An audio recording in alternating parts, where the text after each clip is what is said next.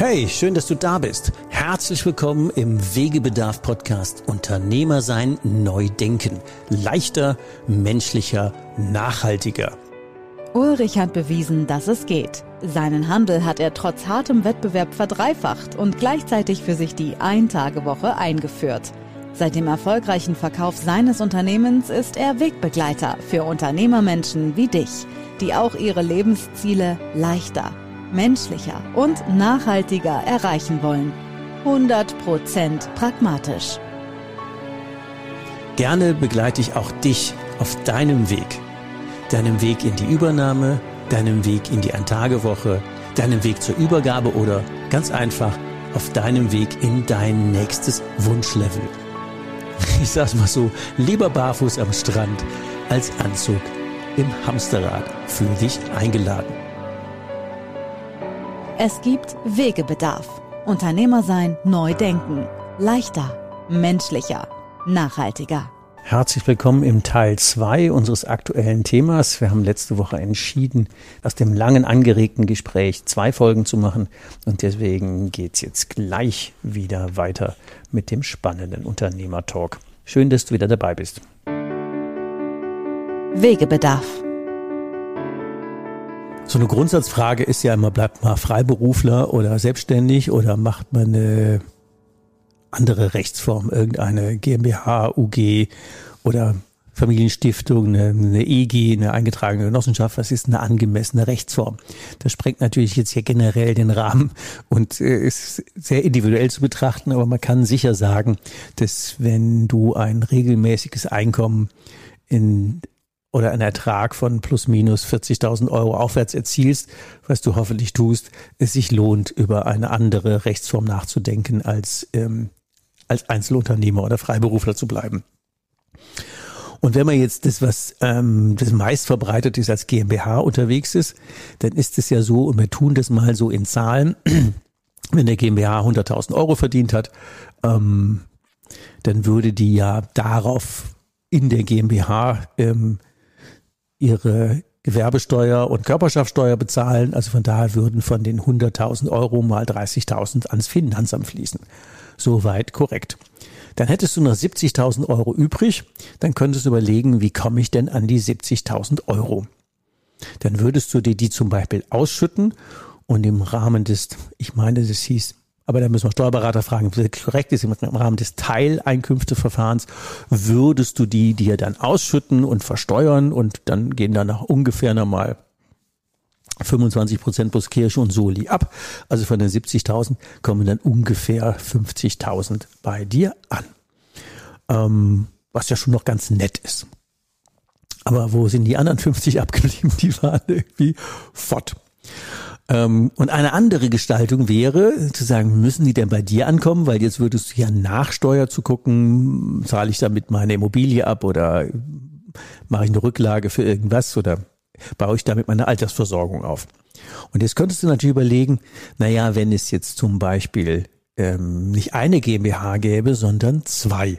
Ich glaube, im Internet wird man das unter Sparschwein GmbH finden.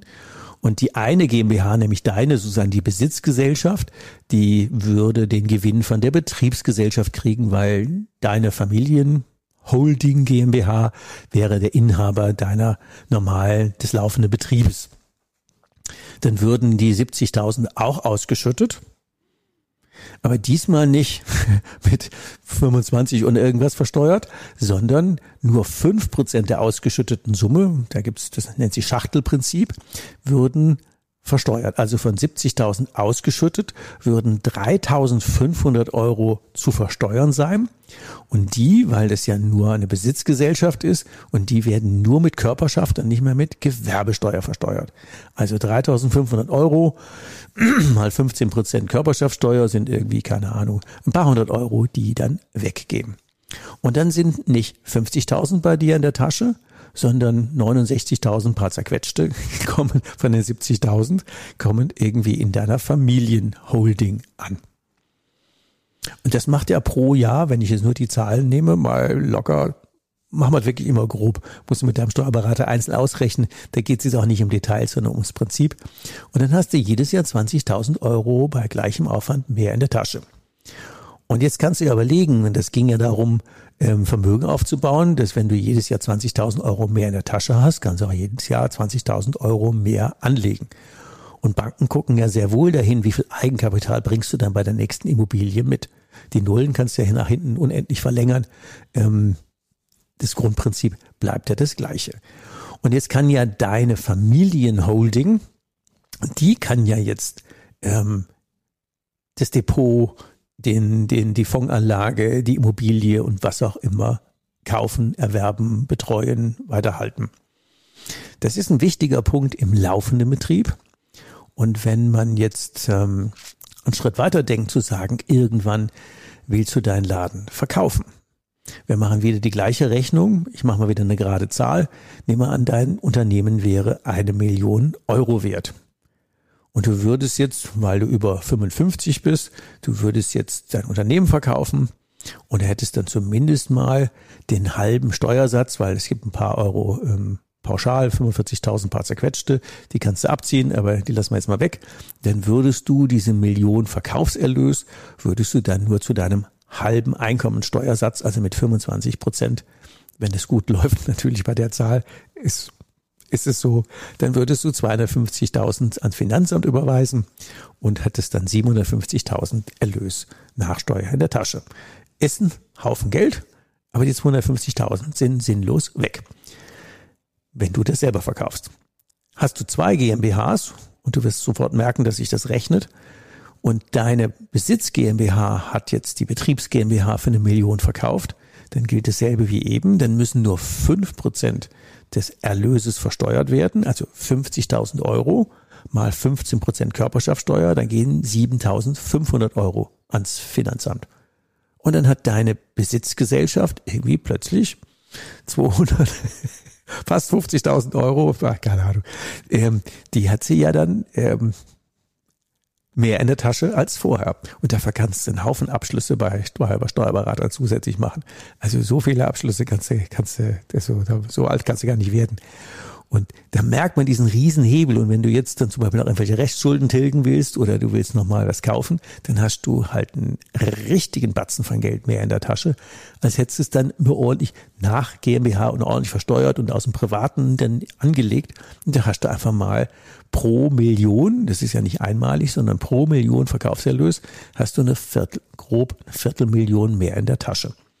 Und wenn das kein Grund ist, über eine Familienholdingstruktur nachzudenken, dann weiß ich es auch nicht. Und wenn wir schon bei Steuern sind, ähm, ich sage ja immer, man muss die Lebensziele in den Vordergrund stellen und am Anfang schon ans Ende denken. Und wenn du dann sagst, oh, dann wandere ich aus, dann wäre das eine coole Idee, wenn du dann die Kohle dafür hättest, aber das ist dann keine coole Idee. Du solltest dann einfach zumindest steuerlich gesehen in Deutschland bleiben und mindestens 180 Tage hier sein, weil ansonsten hast du eine sogenannte Wegzugsbesteuerung, die leider dann deine stillen Reserven wieder auffrisst, weil wenn du dann im Ausland sitzt und hier nicht mehr GmbH, Gesellschafter, Geschäftsführer deiner Holding bist, dann äh, wird das leider nachversteuert mit der Wegzugsbesteuerung, ganz grob. Ähm, besser wäre es dann gewesen, und das wäre die Überleitung zur nächsten Rechtsform, du hättest diese Familienholding nicht als GmbH gegründet, sondern als Familienstiftung. Und da bin ich dabei mit dem Thema, mit dem Safe. Die Stiftung ist ja dadurch gekennzeichnet, dass sie sich selber gehört. Da bist du nicht mehr Inhaber, aber du bist dann halt Vorstand deiner Familienstiftung. Viele Leute denken, ja, da bin ich arm. Ja, stimmt. ist bei mir auch so. Äh, meine Familienstiftung hat's Geld, ich nicht. Ähm, und dafür ist sie aber auch nicht für dich haftbar. Und genau das meinte ich mit eben. Wenn du auch Besitzer und Gesellschafter und 100% Gesellschafter deiner Familien GmbH, Holdingstruktur bist, ähm, und irgendwas brennt in deinem Leben an, dann haftest du natürlich mit deinem Vermögen, also auch mit deinen Gesellschaftsanteilen an deiner Holding natürlich auch für alle möglichen Dinge. Mit der Familienstiftung nicht. Da bist du außen vor. Das meine ich, den Safe besitzen oder den Schlüssel zum Safe besitzen. Wenn du als Vorstand der, der, der, der Stiftung Entscheidungen triffst, dann triffst du das als Vorstand und nicht als Gesellschafter. Und die Stiftung haftet nicht für irgendwelche Dinge von dir. Das ist dann der Safe Room. Und die Stiftung hat viele Vorteile und ein paar kleine Nachteile, die gegenüber einer GmbH als Holdingstruktur wirksam werden. Das eine mit der Haftung haben wir jetzt ganz kurz in zwei Sätzen geklärt. Das reicht auch für den Moment. Der Rest wird kompliziert. Beschäftigen wir uns mal etwas mit der Familienstiftung als Holding im normalen Tagesalltag. Abonniere uns gerne. Tu mal so, als hättest du eine Familienstiftung gegründet. Du hättest einen gewissen Geldbetrag oder deine Firma oder eine Immobilie oder irgendeinen anderen Vermögenswert in eine Stiftung eingebracht und du bist jetzt Vorstand deiner Stiftung. Unter deiner Familienstiftung hört als Beteiligung zum Beispiel dein laufendes Unternehmen oder deine Immobilien oder können wir uns nochmal ausmalen. Also jedenfalls, du bist nicht mehr Inhaber deines Unternehmens, sondern deine ähm, Holdingstruktur besteht aus dieser Familienstiftung und du bist dort Vorstand. Dafür braucht es zwei Menschen, die man dann im Vorstand hat. Mehr Menschen braucht es für die Familienstiftung nicht. Also zum Beispiel äh, du und dein Mann oder du und deine Frau oder du und dein, eines deiner Kinder, ähm, sofern über 18, dann reicht das völlig schon mal als Grundstruktur aus. Alles andere kann man weiter aufblähen, aber das wäre mal die schlankeste Version. Jetzt verdient dein Unternehmen Geld, also das Operative, deine, nehmen wir mal an, GmbH führt ihren Gewinn in die Holdingstruktur, also in deine Familienstiftung ab. Natürlich hat die vorher den Gewinn versteuert ähm, als normale GmbH und den Rest, bleiben wir mal bei den 100.000 Gewinn, 30 sind weg weil einfach GmbH, klassischer Steuersatz, kann man auch noch dran schrauben, aber lass mal gerade mal weg. Ähm, und 70 fließen in die Stiftung. Dann würden von den 70 nur 3500 des Gewinns versteuert und auf die 3500 zahlst du dann Gewerbesteuer 15 Prozent, sodass dann in Summe für den ausgeschütteten Gewinn irgendwie von 0,75 äh, Durchschnittssteuersatz geredet werden muss.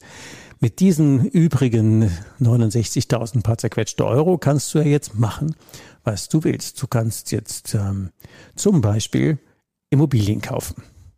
Die hätten den großen Vorteil, dass die Mieteinnahmen aus den Immobilien, also eine Stiftung ist ja normal handlungsfähig, also wenn du das jetzt ein paar Mal gemacht hast und hast jetzt zum Beispiel 200.000 oder drei Jahre Gewinn angesammelt, du hast jetzt 200.000 Euro in deiner äh, Stiftung und du gehst zur Bank und sagst, hier sind 10% Eigenkapital, ich würde gern für zwei Millionen eine Immobilie kaufen. Dann ist natürlich klar, dass der ähm, der Kreditnehmer jetzt die Stiftung ist und damit ähm, werden dann auch, wenn der Cashflow dann positiv wird, ich hoffe, du machst das richtig, dann werden dann die Überschüsse in der Stiftung auch nur mit 15 Prozent versteuert. Das ist ja nun deutlich weniger als in deinem Grenzsteuersatz. Also in jedem Euro Mieteinnahmen hast du vereinfacht 30, 35 Cent mehr in der Tasche pro Euro. Also das ist ein bisschen schneller in der Tilgung, deutlich schneller oder halt schneller im Eigenkapitalaufbau für andere Projekte. Die Stiftung hat noch einen Vorteil, die kann natürlich sich auch an Unternehmen beteiligen.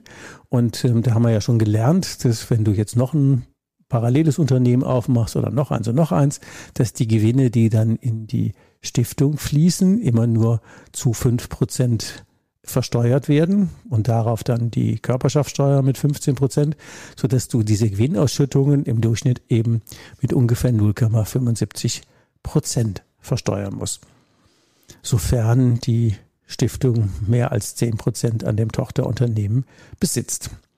Die Stiftung hat noch ein Phänomen, was es sonst in anderen Rechtsformen nicht gibt. Die Stiftung kann gleichzeitig gewerblich und nicht gewerblich sein. Also wenn du jetzt zum Beispiel, so mache ich das, ich zahle mir eine Managementgebühr, weil meine Stiftung führt ja im Prinzip meine GmbH. Und damit ich Cashmittel in die Stiftung bekomme, ähm, zahle ich mir monatlich eine Managementgebühr. Und ähm, die wird als gewerbliche Einnahme in der Stiftung versteuert. Und ob ich jetzt die Gewerbesteuer bei mir in der GmbH oder in der Stiftung zahle, das ist egal. Aber das Wichtigste ist, dass die Stiftung dann damit nicht sogenannt infiziert wird. Also das kann man trennen. Das ist die einzige Rechtsform, wo das trennbar ist. Ähm, wenn ich jetzt gewerbliche Vermietungen machen würde, zahle ich nur für den gewerblichen Teil die Gewerbesteuer und für andere Vermietungen eben nur Körperschaftssteuer. Und das ist ein Riesenvorteil der Familienstiftung, der in keiner anderen Rechtsform geht. Wenn die jetzt Geld verdient, so habe ich das zum Beispiel auch gemacht, dann habe ich meiner Stiftung zum Beispiel so nach und nach alle meine Immobilien verkauft. Und weil die alle älter als zehn Jahre waren, konnte ich die steuerfrei vereinnahmen und die Stiftung hat die jetzt und ähm, zahlt mir die schön brav monatlich ab, so dass da jetzt auch ein ähm, in Anführungszeichen steuerfreies Grundeinkommen läuft, weil das die die Dinger sind bezahlt.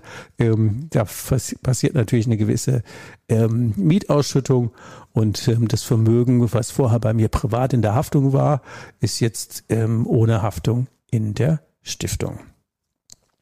Wenn die Stiftung weiter Geld verdient und zum Beispiel meine Tochter ins Studium geht, habe ich im Vorstand mit meiner Frau gemeinsam beschlossen, dass wir einen Zuschuss für das Studium bezahlen in vernünftiger Höhe. Der wird zwar aus versteuertem Gewinn bezahlt, ähm, also 15 Prozent sind weg. Ähm, und dann kann ich die ausschütten und dann zahle ich für die Ausschüttung nochmal eine Körperschaftsersatzsteuer. Aber das ist immer auch noch deutlich billiger, wie das Studium nach Steuer aus versteuertem Einkommen zu zahlen. Sonst müsste ich das ja wieder erhöhen. Also das ist ein Stück weit immer ein Jonglageakt.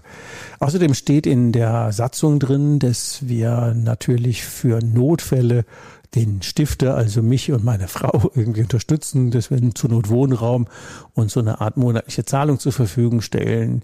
Ähm, die Stiftung könnte sogar auch Unterhalt im Scheidungsfalle zahlen. Also das sind alles so nette Gimmicks, die, die könnte auch meine Krankenversicherung zahlen. Ähm, das sind alles so nette Dinge, die die Stiftung übernehmen kann. Und was ich immer besonders nett finde, wenn wir mal mit der Familie gemeinsam unterwegs sind, dann entspricht das Paragraph 3 Absatz weiß ich nicht mehr was, dem Thema Familienzusammenführung und, und Familienzusammenhalt. Und dann beschließen wir vorher im Vorstand, dass wir eine solche Maßnahme natürlich finanziell unterstützen. Und dann zahlen wir halt aus dem ähm, Gewinn im für den satzungsverwendeten, satzungsgemäßen ähm, Paragraphen Familienzusammenführung, Familienzusammenhalt zahlen wir halt ein paar Euro Zuschuss oder die ganze Reise, je nachdem, wie der Kassenstand gerade ist. Und in jeder anderen Rechtsform würde man uns dafür, fast jeder anderen, auf eine, wo es noch geht, ähm, kommen wir dann gleich drauf, aber überleg dir mal, du würdest das in deinem ähm, Unternehmen machen oder du würdest das in deiner GmbH oder einem Einzelunternehmen machen, da weißt du schon, da äh, kriegst du die, die Händchen im Carpaccio-Takt bis zur Schulter abgehackt. Ähm, das geht da nicht, aber in der Familienstiftung funktioniert das alles. Und ob das nun Sport, Kultur, Reisen, äh, Musik, Ausbildung, ähm, Haltung von Pferden, Musikunterricht, Auslandsaufenthalte, ähm, Sprachschulen, was auch immer es ist. Das sind alles nette Dinge, die freundlicherweise die Familienstiftung für die Familie, deren Wohlergehen, Ausbildung, Internationalisierung, deren ja, weitreichendes Menschenbild erweitern, dass die Stiftung übernehmen kann, wenn sie dazu finanziell in der Lage ist. Also ein nettes Gestaltungstool, wenn man das so will. Wenn nun, so habe ich das ja auch gemacht, die eben die Stiftung auf die Idee kommt, sie muss sich noch an weiteren Firmen beteiligen, dann habe ich zum Beispiel auch bei mir eine Beteiligung an einer Immobiliengenossenschaft, die ich mit einem ähm, Freund, dessen Sohn und meiner Tochter gemeinsam gegründet habe. Dann haben jeder sein Stammkapital einbezahlt und meine ähm, Stiftung ist jetzt an dieser ähm, Unternehmung halt zu einem Viertel beteiligt. Und dann ist es auch wieder spannend, wenn man äh, die, machen wir einen kurzen Ausflug in Immobiliengenossenschaften. Ähm, das ist allerdings ein Sonderkapitel, da reden wir demnächst mit Björn Erhard drüber. Aber nur in der Kürze, wenn ich jetzt diese Immobilienfirma genossenschaftlich betreibe, also unter gewissen ähm, Randbedingungen natürlich meine Mieter auch zu Genossen mache, wie das geht, ähm, erzählen wir dann, dann kann ich diese Firma ähm, natürlich, ähm, nee, so ganz natürlich ist es nicht, dann kann ich die tatsächlich körperschafts- und gewerbesteuerfrei führen. Also die die, die Gewinne in dieser Immobiliengenossenschaft als Tochterfirma der Familienstiftung, die bleiben ähm, bei Null Steuer. Und wenn wir dort ähm, das Immobilienvermögen vermehren, habe ich auch das Thema Erbschaftssteuer schon mehr oder weniger aus den Füßen, weil in einer Genossenschaft, aktueller Stand, Erbschaftssteuer ist es so, dass wenn ähm, irgendeiner stürbe, ähm, wir nur den Nominalwert, also in dem Fall das, was wir da gezeichnet haben, versteuern müssen. Das im Sinne, sind in dem Fall 25.000 Euro und das hat ja mit dem inneren Wert dieser Firma nichts zu tun. Also ganz zur Not, ich mache mal ein Beispiel, wenn es jetzt gut gelaufen, gut läuft und wir haben in den nächsten Jahren noch die andere Immobilie aufgebaut und ich nehme jetzt einfach mal eine Zahl, da wäre jetzt eine Million wert von meinem Anteil, dann würde der nicht mit einer Million in die Erbschaftssteuer einfließen, sondern mit 25.000. Also das ist sehr marginal. Wobei dieses Konstrukt natürlich jetzt so nicht funktioniert, weil ja nicht ich, sondern die Stiftung schon die Anteile hat. Also von daher ist es völlig wurscht, ob ich lebe oder sterbe. weil das ist jetzt planbare Erbschaftssteuer, weil die ist ja jetzt schon im Kopf. Und das muss man mal ein kleiner Nachteil ähm, der Familienstiftung ist, und ich würde es aber als Vorteil sehen, dass alle 30 Jahre Erbschaftssteuer anfällt. Ähm, ob ich lebe oder nicht mehr lebe, ist es völlig egal. Ich weiß, ich habe, wann ist denn das gewesen, 2014 gegründet. Also fällt 2044 das erste Mal Erbschaftssteuer an in Höhe des Vermögens minus der Freibeträge, die man hat für eine vierköpfige Familie. Wir sind aber nur zu dritt ähm, so dass wir einfach den Vorteil haben, ein virtuelles Kind mehr zu haben. Also einmal noch ähm, mehrere hunderttausend Euro Erbschaftssteuerfreibetrag, die wir vorher gar nicht hatten. Und dann hat die Stiftung 30 Jahre Zeit, das in 30 zu zahlen. Und das ist natürlich auch wieder cool, weil in einer normalen Erbschaftssteuerkonstellation wäre es so, dass äh, wir natürlich so eine Erbschaftssteuer gleich bezahlen müssen. Mit einem Dreißigstel kann sich eine Familienstiftung das auch durchaus leisten, ohne was verkaufen zu müssen.